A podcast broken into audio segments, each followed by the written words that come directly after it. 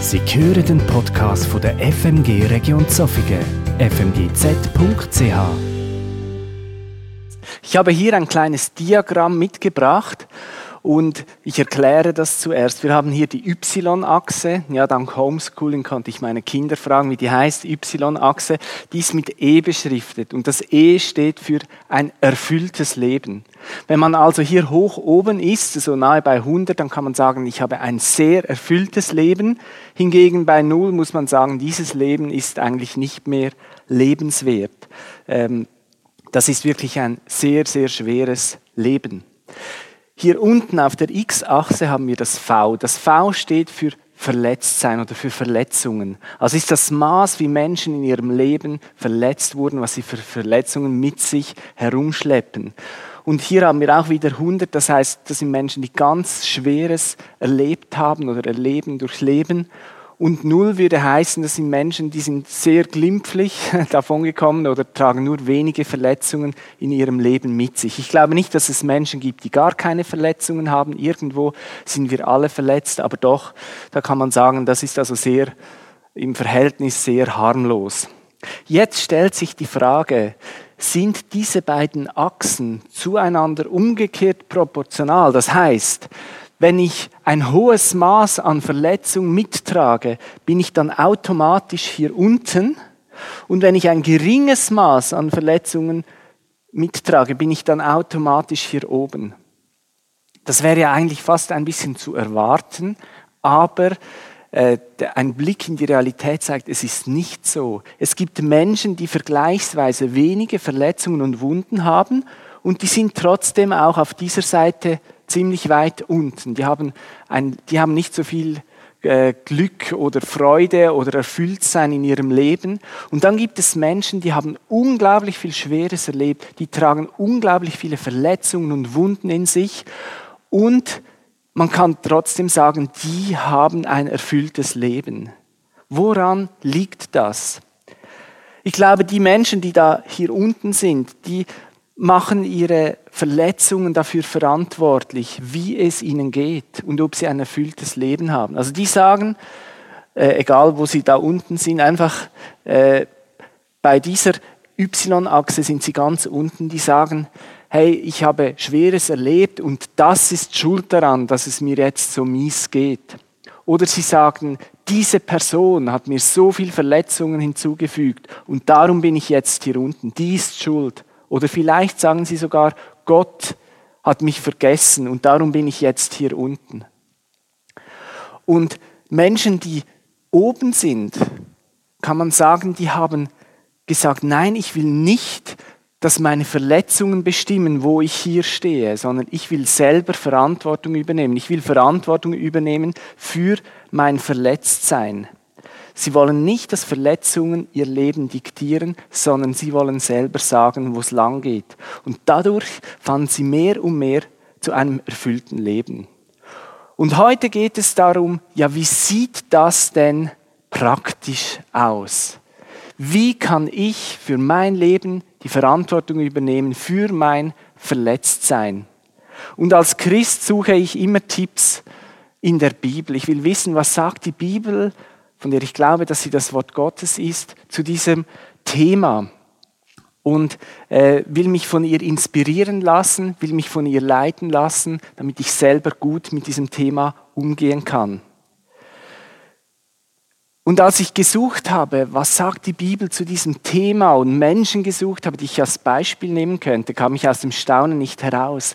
Denn die Bibel berichtet auf so vielen Seiten von Menschen, die ein hohes Maß an Verletzungen in sich trugen, die ganz Schlimmes und Schweres in ihrem Leben erlebt haben, was ihnen durch andere Menschen, durch Schicksalsschläge, durch Katastrophen äh, zugefügt wurde und die dennoch einen Weg zu einem erfüllten Leben fanden.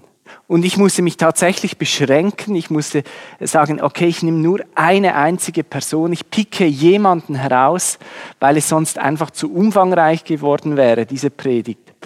Und ich habe, heute ist ja Muttertag, ich habe eine Frau, eine Mutter ausgesucht, die viele Verletzungen mit sich getragen hat.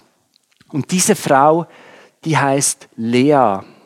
Lea, das war die Tochter von einem reichen Mann, der hieß Laban. Er wohnte mit seinen beiden Töchtern, Lea hatte eine Schwester, die heißt Rahel, er wohnte mit beiden Töchtern in Haran, das war eine bedeutende Stadt im zweiten Jahrtausend vor Christus, an der Grenze zwischen Türkei und Syrien. Lea und ihre Schwester, ihre jüngere Schwester Rahel, äh, unterschied etwas, nämlich, dass Rahel im Vergleich zu Lea einfach um Welten hübscher war, so viel besser aussah. Rahel war eine echte Schönheit, das fiel jedem auf, der sie sah, sagte, wow, das ist eine hübsche Frau. Und wenn er dann Lea daneben sah, konnte man sich vielleicht im ersten Moment gar nicht vorstellen, dass das überhaupt Geschwister sind. Und sagen, oh Lea, ja, das ist vielleicht unteres Mittelmaß an Schönheit und das noch lieb ausgedrückt. Jetzt haben wir also diese Lea und diese Rahel. Jetzt kommt noch der Cousin von beiden hinzu. Das ist der Jakob. Der kam zu seinem Onkel Laban. Er hat dort Asyl gesucht, weil er auf der Flucht war. Das ist eine andere Geschichte und er hat sich voll verknallt in Rahel. Die, die ist ihm sofort ins Auge gesprungen, diese Schönheit. Er hat sich so verliebt und er hat seinem Onkel gesagt, lieber Onkel, ich möchte deine Tochter heiraten. Ich habe mich so verliebt, ich möchte sie zur Frau haben. Aber was kann ich tun? Ich habe ja nichts dabei, ich bin auf der Flucht, ich bin ohne irgendetwas zu dir gekommen. Dann sagte Laban, ja, ich kann sie dir schon geben, aber das kostet dich schon etwas, nämlich dass du sieben Jahre für mich arbeiten musst. Und am Ende dieser sieben Jahre gebe ich dir meine Tochter zur Frau. Jakob war begeistert. Ja, es gibt Hoffnung, ich kann diese Rahel heiraten. Er arbeitete sieben Jahre, steht, es verging für ihn wie im Flug. Und endlich war es soweit. Hochzeit, die Hochzeitsnacht. Und am Morgen, als Jakob aufwacht, sieht er neben sich nicht Rahel liegen, sondern Lea. Er hat mit der Frau, äh, falschen Frau geschlafen. Und ich habe keine Ahnung, wie, wie Jakob das nicht merken konnte. Also er war wahrscheinlich nicht betrunken vor Liebe, sondern von etwas anderem, dass er das nicht gemerkt hat, dass er die falsche Frau äh, geheiratet hat. Und äh, er war natürlich schockiert, ging zu seinem Onkel und sagte, das kann doch nicht sein, du hast mir die falsche Frau gegeben. Dann hat der Laban gesagt, ja weißt du, bei uns ist das ja halt so Sitte, dass zuerst die ältere Tochter heiratet und erst danach die jüngere. Aber ich kann dir Rahel schon geben, wenn du sie wirklich willst, kannst du ja nochmals sieben Jahre für mich äh, arbeiten. Äh, jetzt verbring noch die, die Hochzeitswoche mit äh, Lea und danach kannst du auch Rahel heiraten und dann nochmals sieben Jahre für mich arbeiten. Jakob war natürlich sauer, aber er hat ihm zugestimmt, weil er wollte unbedingt Rahel haben. Und jetzt hatte er halt Lea auch noch. Das ist so die Geschichte. Und es wird aus dem Bibeltext deutlich, dass Jakob keinen Hehl daraus machte, dass er Rahel viel mehr liebte als Lea. Falls er Lea überhaupt irgendwie geliebt hat. Einfach Rahel war um Welten äh, höher in seiner Meinung, in seiner Liebe. Und wenn wir uns jetzt überlegen, was das für Lea bedeutet haben muss. Also einerseits ist dieser frappante Unterschied zu ihrer Schwester. Ich weiß nicht, die einen oder anderen, die jetzt zuschauen, kennen das vielleicht, dass man sich vergleicht mit seinen Geschwistern. Und man denkt, Gott, warum bist du so unfair gewesen bei der Verteilung äh, von den Talenten oder in diesem Fall bei der Verteilung von der Schönheit? Ja, Rahel hat irgendwie das volle Spektrum abbekommen und Lea denkt, wo bin ich geblieben? Was war an dem Tag, als Gott mich schuf? Was hat er sich dabei gedacht? Und das ist eine Art, wie wir verletzt sein können. Und dann kommt es aber wirklich knüppeldick. Ihr eigener Vater äh, verkauft sie sozusagen, behandelt sie wie Ware. Und so wie im Sinn von, ja, ich kann ja froh sein, wenn ich überhaupt etwas für dich kriege. Du kannst ja froh sein, wenn du überhaupt einen Mann bekommst. Und dieser Deal mit Jakob, der war jetzt gerade gut. Wir mussten ein bisschen äh, hinterlistig sein, dass wir das schaffen konnten. Aber jetzt habe ich dich doch zu einem guten Preis losgekriegt. Stell dir vor, das denkt dein Vater über dich. Er geht mit dir um wie ein Stück Ware. Das ist furchtbar. Und dann ist sie verheiratet und muss den Mann mit ihrer Schwester teilen und der Mann liebt ihre Schwester viel mehr als sie. Sie fühlt sich zurückgestoßen, sie fühlt sich nicht liebenswert. Das muss grausam gewesen sein. Und man kann sagen, diese Lea, die stand ganz weit da drüben. Die hatte ein hohes Maß an Verletzungen in ihrem Leben erlebt. Aber dann lesen wir eine bemerkenswerte Geschichte, eine Geschichte, wo wir sehen, wie sie begann, Verantwortung für ihr Verletztsein zu übernehmen. Und ich möchte das vorlesen, das steht gleich im ersten Buch der Bibel. Die Bibel hat ja 66 Einzelbücher wieder drin, das steht gerade im ersten, das ist der erste Mose oder auch Genesis genannt, Kapitel 29 und ich lese ab Vers 31. Da steht, als der Herr sah, dass Lea nicht geliebt wurde, schenkte er ihr Kinder, während Rahel kinderlos blieb. Lea nannte ihren ersten Sohn Ruben.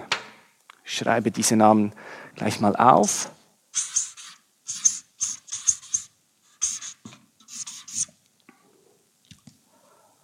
Sie nannte ihn Ruben, das heißt, seht ein Sohn, denn sie sagte sich, der Herr hat mein Elend gesehen. Jetzt wird mein Mann mich lieben, weil ich ihm einen Sohn geboren habe. Danach brachte Lea den zweiten Sohn zur Welt.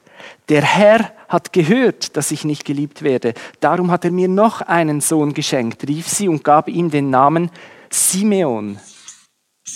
Das heißt Erhörung. Sie wurde wieder schwanger und brachte erneut einen Sohn zur Welt. Jetzt wird sich Jakob mir endlich zuwenden, weil ich ihm drei Söhne geboren habe, sagte sie. Deshalb nannte sie ihn Levi. Das heißt Zuwendung. Schließlich wurde ihr vierter Sohn geboren. Ich will den Herrn preisen, sagte sie und nannte ihn Judah. Das heißt Lobpreis. Mal so weit. Das sind die Namen ihrer Kinder und sie zeigen etwas von diesem Prozess, den Lea durchgegangen ist, von diesem Prozess, dass sie Verantwortung für ihr Verletztsein übernommen hat. Und es kam mir vor wie ein Lift, den sie genommen hat, der langsam nach oben gestiegen ist. Diese Geschichte hat mich selber inspiriert, wie vier Schritte zu definieren, inspiriert von diesen Namen, von dem, was sie erlebt hat. Vier Schritte, mit denen ich Verantwortung für mein Verletztsein übernehmen kann. Zuerst haben wir Ruben und wir haben gelesen, was sie dazu gesagt hat. Sie hat gesagt, der Herr hat mein Elend gesehen. Und darum ist der erste Schritt, Gott sieht.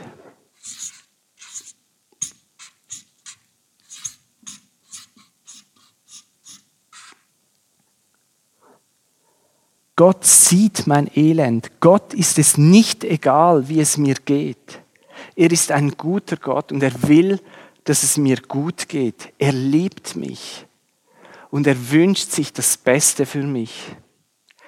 Es gibt viele Menschen, die machen Gott in letzter Instanz verantwortlich für ihr Verletztsein. Die sagen, wenn du wirklich ein Gott der Liebe wärst, dann würdest du mir nicht das alles antun, dann würdest du das nicht zulassen. Dann würdest du mir nicht solche schlimmen Dinge schicken und zumuten. Die Frage ist ja, ist es wirklich Gott, der diese Dinge schickt? Von wo kommt eigentlich mein Verletztsein? Von wo kommen meine Wunden? Und da hilft wieder ein Blick in die Bibel. Von wo kommt das Verletztsein? Am Anfang lesen wir, dass Gott die Welt geschaffen hat und sein Resümee nach den sechs Tagen der Schöpfung war, es ist sehr gut. Das war sein Urteil über die Schöpfung, sehr gut.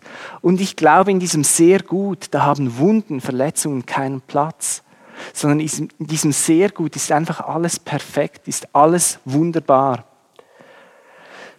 Dann am Ende, wenn wir nochmals einen Blick werfen in die Bibel, dann steht da, dass Gott einen neuen Himmel und eine neue Erde erschafft. Eine Erde ohne Leid, ohne Krieg, ohne Geschrei, ohne Schmerz, ohne Krankheit, ohne Tod. Man kann auch sagen, eine neue Welt ohne Verletztsein, ohne Wunden. Und da sehen wir ein bisschen ja das Verletztsein, die Wunden, die kommen nicht von Gott, sondern die kommen von der Gegenseite. Und ich möchte da etwas dazu lesen, was Jesus gesagt hat im Johannes 10, Vers 10. Da sagt er, der Dieb kommt, um zu stehlen, zu schlachten und zu vernichten. Ich aber bringe Leben und das im Überfluss. Jesus spricht hier von einem Dieb, der kommt zu stehlen, zu schlachten, zu vernichten. Und mit diesem Dieb meint er den Teufel. Oder die Bibel nennt ihn auch Satan oder Schlange oder Widersacher oder Durcheinanderbringer oder Drache äh, oder der, der Chef der Unterwelt, der König der, der Finsternis. Das ist dieser Gegenspieler von Gott. Und der Teufel hasst es, wenn Menschen ein erfülltes Leben haben. Und er hasst es noch mehr, wenn diese Menschen dann Gott auch noch dienen und Gott anbeten. Und er hat so eine Taktik und er sagt, ja, je größer die Verletzung ist, desto größer ist die Wahrscheinlichkeit, dass jemand kein erfülltes Leben, sondern ein sorgenvolles, schweres Leben hat. Und je größer ist die Wahrscheinlichkeit, dass er hier unten gelandet, Gott verantwortlich macht, Gott anklagt, seinen Glauben an einen guten Gott verliert und sich von Gott abwendet. Wie kann denn Gott das zulassen? Wenn es wirklich einen Gott gibt, wo ist er dann? Weshalb erlebe ich es nicht? Weshalb greift er nicht ein? Das ist seine Taktik. Wir sehen das besonders eindrücklich im Buch Hiob. Da kriegen wir einen Einblick in die Himmelswelt. Und genau das ist das, was, was der Satan da sagt. Er sagt, ja, dem Hiob, dem geht es so gut, er hat kaum Verletzungen und hat so ein erfülltes Leben. Kein Wunder betet er dich an. Aber was ist, wenn ich ihm ein bisschen Verletzungen zufüge? Dann wird er plötzlich nicht mehr ein erfülltes Leben haben und dann wird er sich von ihm abwenden. Wir wissen dann, wenn wir die Geschichte durchlesen, dass Hiob standhaft geblieben ist, dass er hier oben wieder gelandet ist am Schluss und dass Gott seine volle Güte und seine Liebe am Ende dieses Buches gezeigt und über Hiob ausgeschüttet hat. Aber dennoch, die Taktik, die Taktik des Teufels ist, möglichst viel Verletzung, möglichst viel Wunden zufügen, dass man hier runterkommt, dass man Gott anklagt und sich von Gott abwendet. Und dann denkt der Teufel, dann habe ich gewonnen. Und das Gemeine ist ja, dass der Teufel es so aussehen lässt, dass eben wirklich Gott verantwortlich ist für meine Verletzung. Ja, er lässt es ja zu. Er kümmert sich halt nicht um mich. Vielleicht ist es sogar eine Strafe, weil ich nicht so gut gelebt habe. Und, und, und. Aber in diesem Text, den wir gelesen haben von Lea, da sehen wir, dass sie ein anderes Bild von Gott hatte. Sie kannte Gott gut genug, um zu wissen, er sieht mich und er fühlt mit. Und das gilt auch für dich. Gott sieht dich, egal wie verletzt du bist. Gott sieht dich und er kann mitfühlen mit deinen Verletzungen, weil er weiß selber, was es heißt, verletzt zu sein. Jesus kam auf diese Welt, er ließ den Himmel hinter sich mit einem Ziel, uns Menschen wieder mit Gott zu versöhnen, den Graben zwischen Gott und dem Menschen zu überwinden. Er kam, um als Sohn Gottes das Leben für uns Menschen zu geben. Und was taten wir Menschen? Wir sagten, du bist doch gar nicht auf Gottes Seite, sondern du bist ein Gotteslästerer. Die Zeitgenossen von Jesus sagten, du bist nicht der Sohn Gottes, sondern du bist ein Teufel. Wie sehr muss das Jesus verletzt haben? Und als er nackt und ausgepeitscht am Kreuz hing, haben sich die Leute lustig gemacht über ihn und gesagt, ja, anderen hat er geholfen, aber sich selber kann er nicht helfen. Ja, wenn du wirklich Gottes Sohn bist, dann steig doch herab vom Kreuz, aber du bist ja nichts. Du hast alles nur geblufft. Es geschieht dir ganz recht, dass du jetzt an diesem Kreuz elendiglich verreckst. Ich glaube, wenn es einen auf der Welt gibt, der weiß, was es heißt, verletzt zu sein, dann ist es Jesus. Aber der Prophet Jesaja sagt etwas Interessantes über diesen Jesus. Er lebt Jahrhunderte von Jahren vor Jesus, aber er hat prophetisch den Tod von Jesus schon vorhergesehen. Und Jesaja sagt im Kapitel 53, ich lese Vers 4 und 5, es war unsere Krankheit, die er auf sich nahm. Er erlitt die Schmerzen, die wir hätten ertragen müssen. Wir dachten, diese Leiden seien Gottes gerechte Strafe für ihn. Wir glaubten, dass Gott ihn schlug und leiden ließ, weil er es verdient hatte. Doch er wurde blutig geschlagen, weil wir Gott die Treue gebrochen hatten. Wegen unserer Sünden wurde er durchbohrt. Er wurde für uns bestraft. Und wir? Wir haben jetzt Frieden mit Gott. Durch seine Wunden sind wir geheilt. Durch seine Wunden sind wir geheilt. Merkst du, Jesus wurde verletzt, Jesus wurde verwundet, damit wir Heilung für unsere Verletzungen erleben können. Jedes Mal, wenn du das Abendmahl zu dir nimmst, nimmst du nicht nur den Wein, das Zeichen für das Blut von Jesus, das vergossen wurde, um für unsere Schuld zu bezahlen, das den Weg zu Gott wieder frei gemacht hat, das den Weg zum ewigen Leben ermöglicht hat, sondern du nimmst auch das Brot. Und das steht für diesen Leib, der zerschlagen wurde am Kreuz. Das steht für seine Wunden. Das steht für die Verletzungen von Jesus. Und jedes Mal, wenn du dieses Brot nimmst, kannst du daran denken, wie groß die Liebe von Jesus ist und dass er dir in deinem Verletztsein begegnen und dass er dich heilen will. Wir haben hier bei uns in der Kirche ein wunderbares Wandbild vom barmherzigen Samariter. Wir sehen das hier eingeblendet. Äh, sobald diese Corona-Krise vorbei ist, können Sie auch gerne wieder bei uns in den Gottesdienst kommen und dieses Bild auch vor Ort bestaunen. Und das ist äh, die Geschichte vom barmherzigen Samariter. Aber wie Jesus den barmherzigen Samariter beschreibt, ist wie eine Beschreibung, die er von sich selber gibt. Und es steht dort, als er ihn sah, verspürte er tiefes Mitleid, trat zu ihm und verband ihm seine Wunden. Und ich möchte dir diesen Vers heute Morgen zusprechen. Als er dich sah mit all deinen Verletzungen, da verspürte Jesus tiefes Mitleid. Er trat zu dir und er will deine Wunden verbinden. Er will sie heilen. Gott sieht dich. Und das ist der erste Schritt. Aber dann geht es weiter in der Geschichte von Lea. Der zweite Sohn, so lesen wir, der hieß Simeon. Und sie sagte, der Herr hat gehört, dass ich nicht geliebt werde. Also dieser zweite Schritt ist, Gott hört.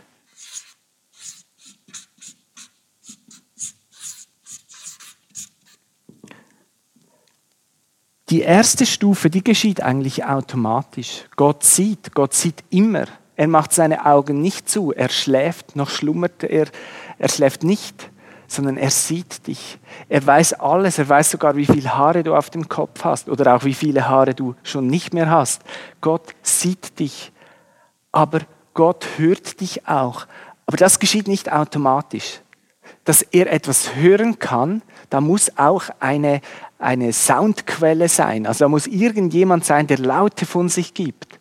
Damit Gott hören kann, muss ich sprechen. Und dass Gott mein Verletztsein hören kann, muss ich es ihm in Worten hinlegen, muss ich es ihm sagen, muss ich mein Herz bei ihm ausschütten, muss ich meine Verletzungen beim Namen nennen. Und bei Gott muss ich nichts beschönigen. Ich muss bei ihm nicht irgendwie durch die Blume reden. Lies mal das Buch der Psalmen in der Bibel. Dann siehst du, wie unverblümt die Menschen Gott ihr Leid klagen. Und manchmal gehen sie so, weit, dass sie sagen, Gott, bist nicht du es, der mich bestraft hat. Bist nicht du es, der das alles zulässt. Sie schütten ihr Herz regelrecht vor Gott aus. Und Gott hält das aus. Gott hält es sogar aus, wenn wir ihn manchmal in Frage stellen. Ich hatte eine Phase in meinem Leben, da fraß ich die Verletzungen in mich hinein. Ich hatte die ganze Situation einfach beschönigt. Ich log mich eigentlich wie selber an, aber das brachte überhaupt nichts. Früher oder später sind diese Wunden aufgerissen und es ist viel besser, du nennst die Dinge beim Namen und du klagst Gott dein ganzes Leid und er hört und er erhört. Jetzt in manchen Fällen ist es ganz wichtig, dass nicht nur Gott von deinem Verletztsein hört, dass du es nicht nur ihm klagst, sondern dass du auch einen Menschen deines Vertrauens hinzuziehst, dass du bei Menschen dein Herz ausschütten kannst. Vielleicht benötigst du sogar professionelle Hilfe, vor allem wenn physischer oder psychischer Missbrauch im Spiel ist, dann unbedingt sich Hilfe holen, auch von Menschen. Und da spreche ich aus Erfahrung. Ich musste selber ein Jahr lang äh, psychotherapeutische Hilfe in Anspruch nehmen. Und ich habe das so geschätzt, das ist auch ein Teil von ich übernehme Verantwortung für mein Verletztsein, dass ich mir Hilfe suche von Menschen, die erfahren sind. Für mich war das so gut. Es hat mir geholfen, mich wieder neu auf Gott zu fokussieren, wieder neu zu überdenken, was ist in meinem Leben wirklich wichtig. Und da kommen wir auch schon zum dritten Kind. Das dritte Kind hieß Levi und sie hat gesagt, jetzt wird sich Jakob mir endlich zuwenden. Ja, Levi heißt Zuwendung, aber ich nenne diesen Schritt jetzt extra nicht Zuwendung, sondern ich möchte ihm für uns einen anderen Namen geben, nämlich neue Perspektive.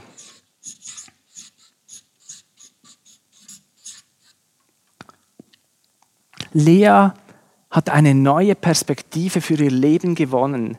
Sie hat geglaubt, dass es möglich ist, dass sie von ihrem Mann geliebt wird. Und das hat sie wie beflügelt. Es gibt Leute, die bleiben bei diesem zweiten Schritt stehen. Die bleiben bei der Klage stehen.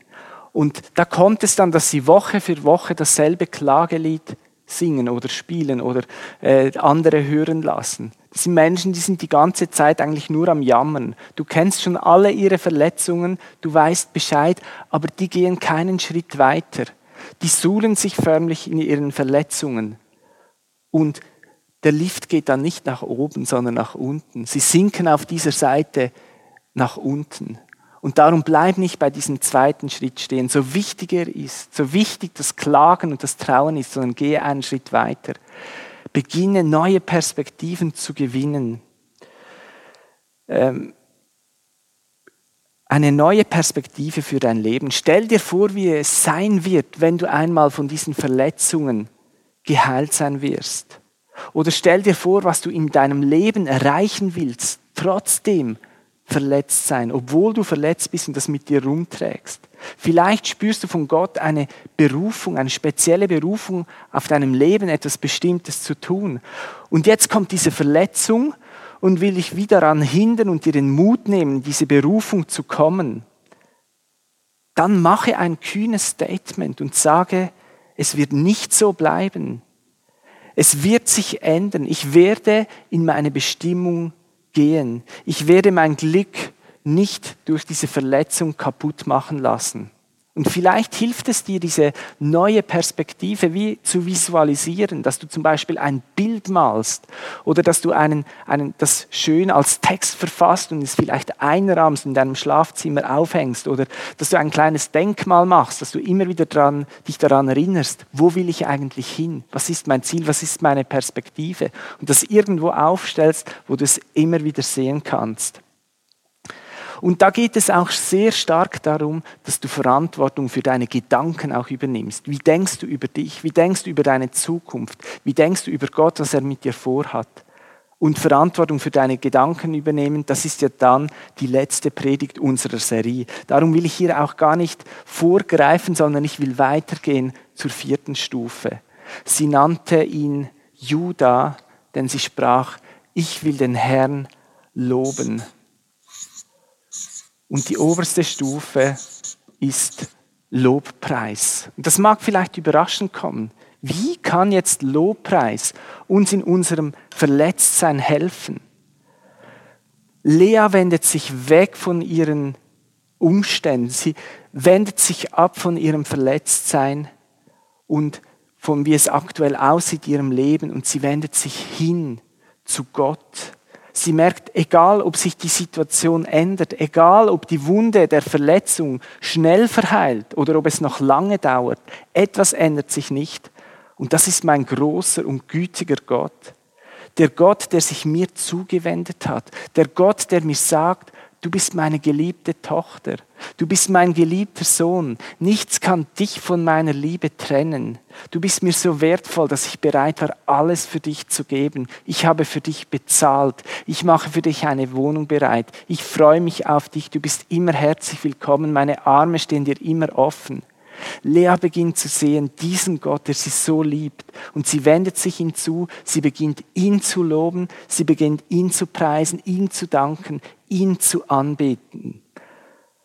Und alleine die Offenbarung, wer Gott ist, kann beginnen, deine Verletzungen zu heilen. Nur die Offenbarung, wer Jesus ist, beginnt deine Wunden wieder heil zu machen.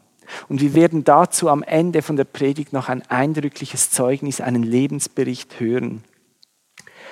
Jetzt ist das Ganze vielleicht noch etwas abstrakt und darum möchte ich jetzt euch zeigen, wie wir diese vier Schritte durchgehen können, praktisch in unserem Alltag. Und vielleicht habt ihr auch gemerkt, da geht es eigentlich sehr viel um Gebet. Also, dass wir im Gespräch mit Gott sind. Und darum möchte ich euch zeigen, wie ein solches Gebet aussehen kann. Und ich habe mir dazu eine Situation ausgedacht. Ähm, die ist wirklich fiktiv. Äh, eine Situation, wie es jemandem ergeht, wie jemand verletzt worden ist und wie er dann damit umgehen kann. Und ab jetzt ist es also gespielt.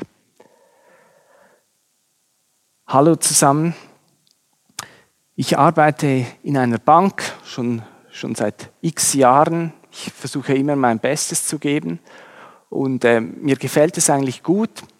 Mein Chef ist manchmal etwas, etwas merkwürdig, etwas speziell, aber naja, Hauptsache ich habe einen guten Job und mir gefällt es eigentlich wirklich dort. Aber, aber heute ist etwas geschehen, das, das ist unglaublich. Wir saßen in der Pause gemeinsam äh, am Tisch, also mein Chef war auch da und noch einige Mitarbeiter, äh, Kollegen. Und irgendwie hat der Chef so eine Bemerkung mir gegenüber fallen lassen und dann war plötzlich so ein bisschen peinliche Stimmung. Man konnte fast hören, wie sich die Ohren spitzen von den, von den anderen Leuten und ich kam überhaupt nicht raus. Ich war perplex. Was soll jetzt das? Will er mir jetzt irgendetwas unterstellen? Da habe ich einfach nochmals nachgefragt, ja, was soll das? Was, was meinen Sie jetzt damit? Und dann hat mich der Chef so runtergeputzt vor all diesen Leuten. Er hat mich so fertig gemacht, er hat mir Dinge unterstellt. Ein Teil mag ja stimmen, aber, aber die Art und Weise, wie er das gesagt hat und wie er ohne Rücksicht äh, auf irgendwelchen Wert und Würde, den ich als Mensch habe, einfach mich runtergeputzt hat, das war, das war unterste Schublade, ich sage es euch. Das hat mich zutiefst verletzt. Äh, ich habe beinahe zu weinen begonnen am Tisch und allen anderen war es natürlich super peinlich. Äh, und ja, ich, ich, ich kann es selber kaum fassen. Ich konnte danach nicht mehr wirklich mich auf die Arbeit konzentrieren, bin etwas früher nach Hause gegangen und jetzt, jetzt bin ich hier. Ey, und nein, ich, ich fühle mich so gedemütigt, so verletzt. Das ist so eine Wunde, die er da aufgerissen hat. Und es ist ja nicht das erste Mal, dass das passiert. Aber in dieser Heftigkeit, nein. Es geht mir wirklich gerade ziemlich mies und ich, ich kann mir gar nicht mehr vorstellen, dort arbeiten zu gehen. Sicher nicht, solange der mein Chef ist. Ich weiß nicht, vielleicht lasse ich mich krank schreiben und nein. Das habe ich ja da letzten Sonntag diese YouTube-Predigt gesehen von diesem Witwer da. Der hat genau über das Thema gesprochen. Ich übernehme Verantwortung für meine Verletzungen, für mein Verletztsein. Ja, das wäre wohl jetzt ein Fall, das einzuüben. Ja, ich will beten. Ich will einfach beten. Was war der erste Schritt? Gott sieht, genau ja, stimmt, Gott, Gott war ja auch dabei, der hat ja das gesehen. Er weiß ja, was passiert ist. Gott, du siehst alles, du weißt alles. Du kennst mein Herz, du weißt, das stimmen viele Sachen nicht, das ist mir schon klar. Und ein Teil davon, was er gesagt hat, das mag ja auch stimmen. Aber du hast gesehen, in was für einer Art und Weise er mich da runtergeputzt hat. Und, und Wahrscheinlich hast du selber mit mir gelitten. Wahrscheinlich hast du selber diesen Schmerz gespürt, den ich in diesem Moment gespürt habe. Und, und ja, du, du weißt, wie es mir jetzt geht. bist ein Gott, der mich sieht. Das ist eigentlich schon, schon unfassbar. Du, der große, mächtige Gott, der das ganze Universum geschaffen hast, du siehst mich, du weißt, wie es mir geht. Du siehst ja auch meinen Chef. Das äh, hat dir sicher auch nicht gefallen, oder? Das, das war wirklich unterste Schublade. Wie kann man nur vor den anderen Leuten einen so fertig machen? Wie kann er nur das tun? Aber du siehst ihn ja, du weißt auch, was ihn dazu geführt hat. Und, und Gott, ich weiß auch, du hörst mich, wenn ich jetzt zu dir spreche. Du hörst mich, wenn ich jetzt mein Herz vor dir ausschütte und ich will dir einfach sagen, was jetzt passiert ist. Das, das hat so unglaublich wehgetan. Diese, was er über mich gesagt hat, das hat mich so verletzt, so fertig gemacht. Wie kann, man wie kann er mich nur so in meiner Ehre, meiner Würde verletzen vor all diesen Leuten? Was, was, was fällt dem ein? Will er mein Leben ruinieren? Will er, dass ich, dass ich weggehe, dass ich meinen Job verliere? Ich habe noch eine Frau und Kinder, die ich ernähren muss. Und ich bin doch ein treuer Mitarbeiter und er macht so. Ich, ich hasse das. Ich will nicht, dass man mit mir so umgeht. Gott, du hörst mich. Du weißt, wie es mir jetzt geht und du kannst mitfühlen. Jesus, du hast ja genau dasselbe erlebt, dass die Leute dich fertig gemacht haben und du hingst nackt am Kreuz, hast es über dich ergehen lassen. Du hast sogar gesagt am Schluss, Vater, vergib ihnen, denn sie wissen nicht, was sie tun. Ich, ich möchte meinem Chef nicht vergeben. Ich finde, der, der hat eine Strafe verdient. Der, der kann doch der kann doch nicht einfach ungestraft davonkommen, dass, dass er so mit mir umgeht. Du hast gesagt, wir sollen unsere Feinde lieben. Du hast gesagt, wir sollen die segnen, die uns verfluchen. Das ist so schwierig, Herr.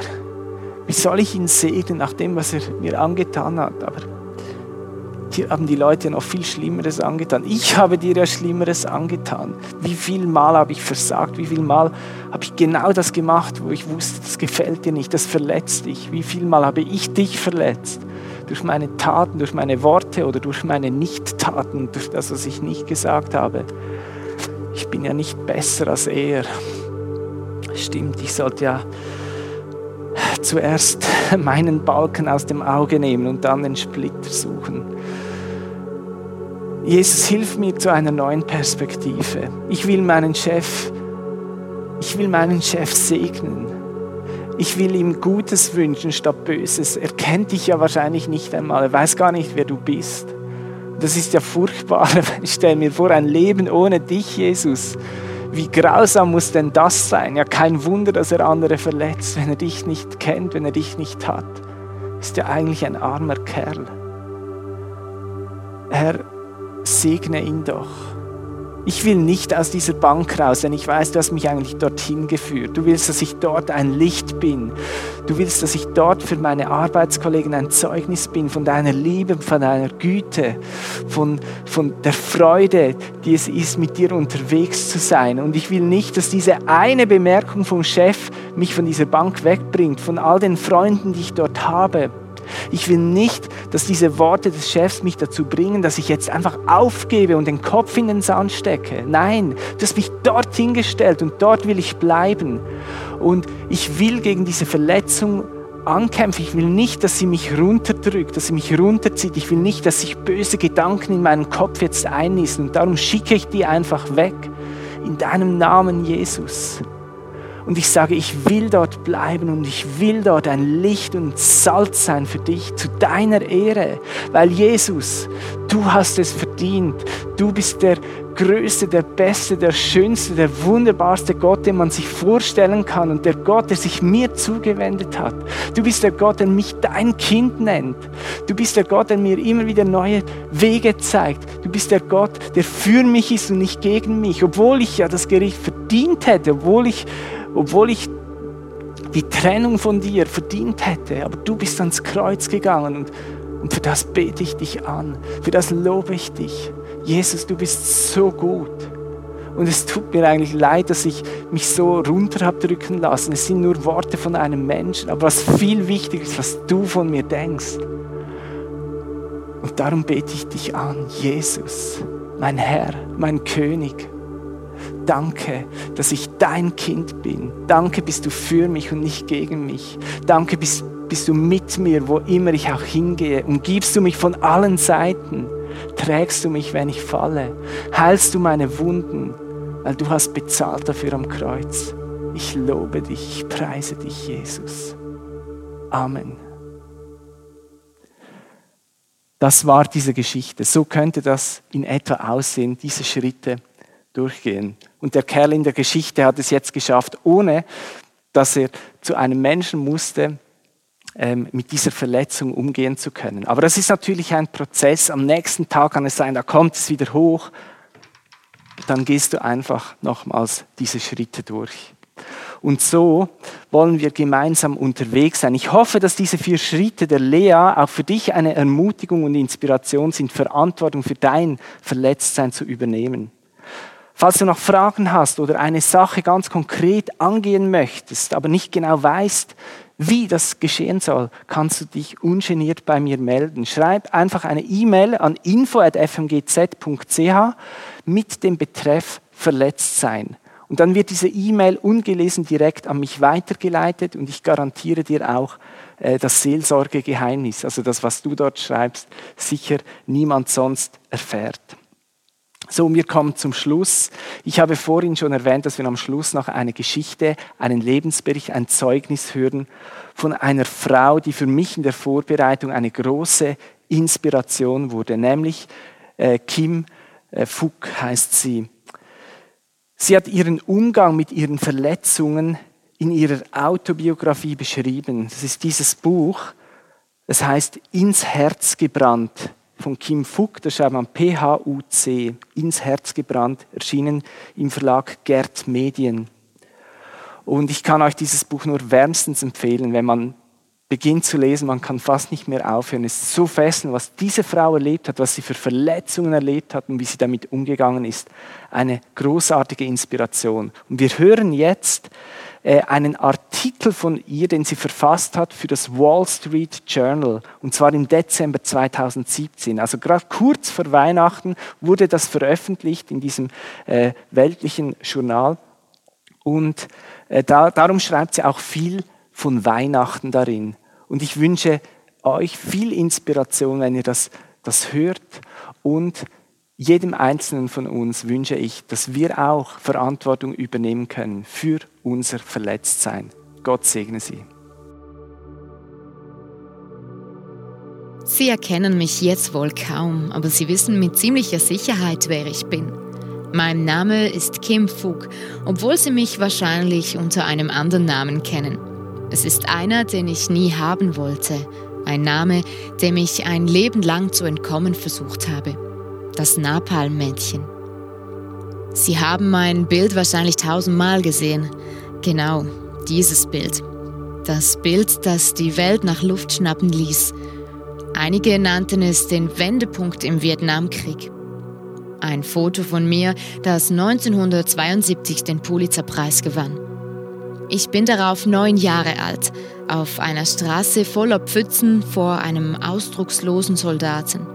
Ich wurde mit ausgestreckten Armen fotografiert, nackt und vor Schmerz und Angst kreischend mit der dunklen Kontur einer Napalmwolke im Hintergrund. Meine eigenen Leute hatten Bomben auf die Route 1 abgeworfen, um die Handelswege für die Vietcong-Rebellen abzuschneiden.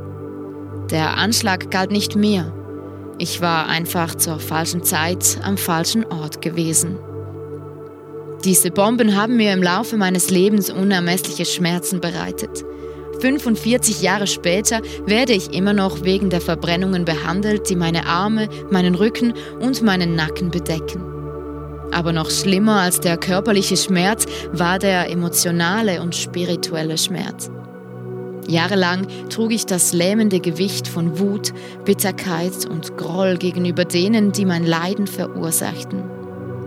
Beim Rückblick auf meine spirituelle Reise, die nun schon mehr als drei Jahrzehnte dauert, stelle ich allerdings fest, es waren dieselben Bomben, die mir so viel Schmerz und Leid verursacht hatten, die mich auch an den Ort der großartigen Heilung führten. Diese Bomben führten mich zu Jesus Christus. Meine Heilserfahrung fand am Heiligabend statt. Es war 1982. Ich besuchte einen Gottesdienst in einer kleinen Kirche in Vietnam. Der Pastor Ho Hye Ha übermittelte eine Botschaft, die vielen Christen bekannt vorkommen wird. Bei Weihnachten geht es nicht um die Geschenke, die wir sorgfältig verpacken und unter einen Baum legen. Es geht vielmehr um das Geschenk Jesus Christus, der uns, eingepackt in menschliches Fleisch, von Gott geschenkt wurde. Während der Pastor sprach, spürte ich, wie sich etwas in meinem Herzen bewegte. Ein Jahrzehnt entfernt von der entscheidenden Tragödie meines Lebens brauchte ich immer noch dringend Frieden. Ich hatte so viel Hass und Bitterkeit in meinem Herzen. Dennoch war ich bereit für Liebe und Freude. Ich wollte meine Schmerzen loslassen. Ich wollte dem Leben nachgehen, anstatt an Todesfantasien festzuhalten. Als Pastor Ho zu Ende gesprochen hatte, stand ich auf, trat in den Gang und ging nach vorne, um Ja zu Jesus Christus zu sagen. Als ich an diesem Weihnachtsmorgen aufwachte, erlebte ich meine allererste echte Feier der Geburt von Jesus Christus. Ich weiß, wie es ist, Terror zu erleben, sich verzweifelt zu fühlen, in Angst zu leben. Ich weiß, wie müde und hoffnungslos das Leben manchmal sein kann. Nach Jahren in geistlicher Wildnis fühlte ich die Art von Heilung, die nur von Gott kommen kann. Ich hatte so viel Zeit meines Lebens damit verbracht, davonzurennen, zuerst vor den Bomben und dem Krieg, dann vor dem kommunistischen Vietnam. Ich war immer davon ausgegangen, dass die Flucht meine einzige Wahl war. Rückblickend verstehe ich, dass der Weg, den ich eingeschlagen hatte, mich direkt zu Gott führte. Heute lebe ich entspannt, ja, meine Umstände können immer noch herausfordernd sein, aber mein Herz ist zu 100% geheilt. Mein Glaube an Jesus Christus hat es mir ermöglicht, denen zu vergeben, die mir Unrecht getan hatten, egal wie schwer diese Fehler waren. Der Glaube inspirierte mich auch, lieber für meine Feinde zu beten, anstatt sie zu verfluchen. Es ermöglichte mir, die Menschen, die mir Unrecht getan hatten, nicht nur zu tolerieren, sondern sie auch zu lieben. Egal welche Art von Schmerz oder Trauer Sie erleben, wenn Weihnachten näher rückt, ich ermutige Sie, nicht aufzugeben. Halten Sie an der Hoffnung fest. Es ist die Hoffnung, die Sie hindurchtragen wird. Diesen Frieden, den ich gefunden habe, können auch Sie erleben. Ich bete, dass Sie diesen Frieden an diesen Weihnachten finden.